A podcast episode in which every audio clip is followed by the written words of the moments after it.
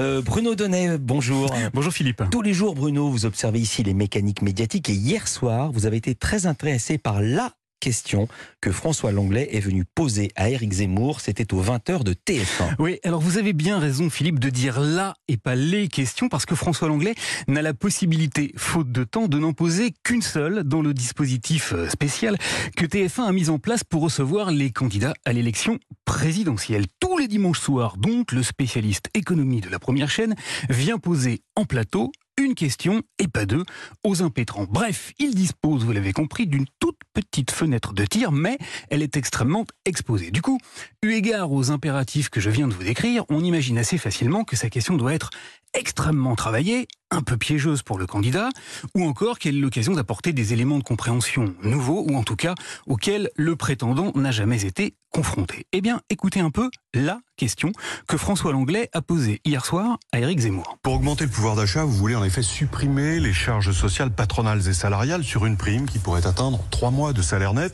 pour tout salarié d'une entreprise il a choisi de l'interroger sur sa proposition de permettre au patron de verser des primes défiscalisées une question c'est drôlement pas de bol que le chroniqueur économique de France Inter, il s'appelle Dominique Seux, avait déjà posé au même Éric Zemmour mardi dernier à la radio. Vous avez fait une proposition nouvelle samedi à Lille euh, sur le pouvoir d'achat, offrir aux entreprises la possibilité de verser à leurs salariés une prime défiscalisée et sans cotisation sociale, pouvant aller jusqu'à trois mois de salaire. Et si François Langlais a choisi parmi des dizaines d'autres possibilités, ce sujet-là, c'est pour une raison très simple qu'il a exposé au candidat Zemmour en ces termes.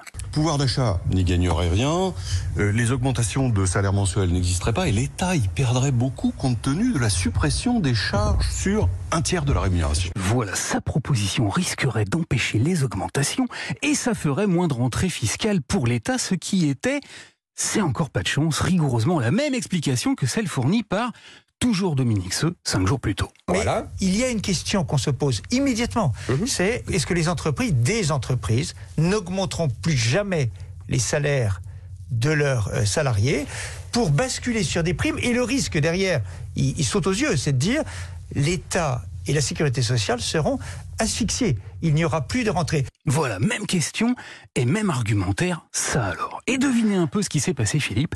Eh bien, figurez-vous que les mêmes causes produisant généralement les mêmes effets, Éric Zemmour a répété hier soir exactement ce qu'il avait dit mardi matin. À la radio, s'agissant du pouvoir d'achat, il avait déclaré ceci. Depuis des semaines, tout le monde ne parle que du pouvoir d'achat. Eh bien, à la télé, il a dit cela. Tout le monde parle du pouvoir d'achat depuis des semaines. Et sur l'augmentation des salaires, il avait répondu à Dominique Seux. Vous faites comme si il y avait des augmentations de salaire.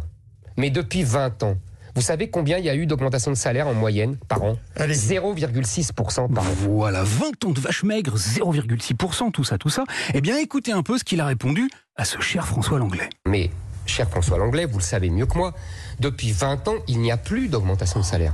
En France, nous avons augmenté en moyenne de 0,6% par an.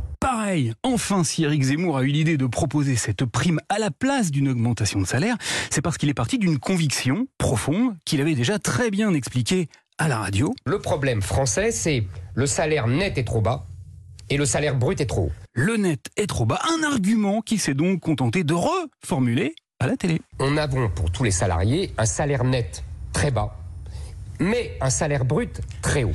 Alors voilà, on reproche de plus en plus souvent aux politiques de préparer des éléments de langage et de se contenter de les répéter à grande longueur d'antenne. Eh bien, on pourrait peut-être s'intéresser aussi aux questions des journalistes qui n'hésitent plus à pratiquer le copier-coller. Eh oui, hier, pendant que Valérie Pécresse piquait ses mots et ses idées à Éric Zemmour, François Langlais chipait tranquillement son unique question à Dominique Seux, vivement que cette curieuse campagne de limitation permanente soit grand remplacée par une autre qu'on espère un peu plus singulière. Merci beaucoup Bruno Donnet. À demain.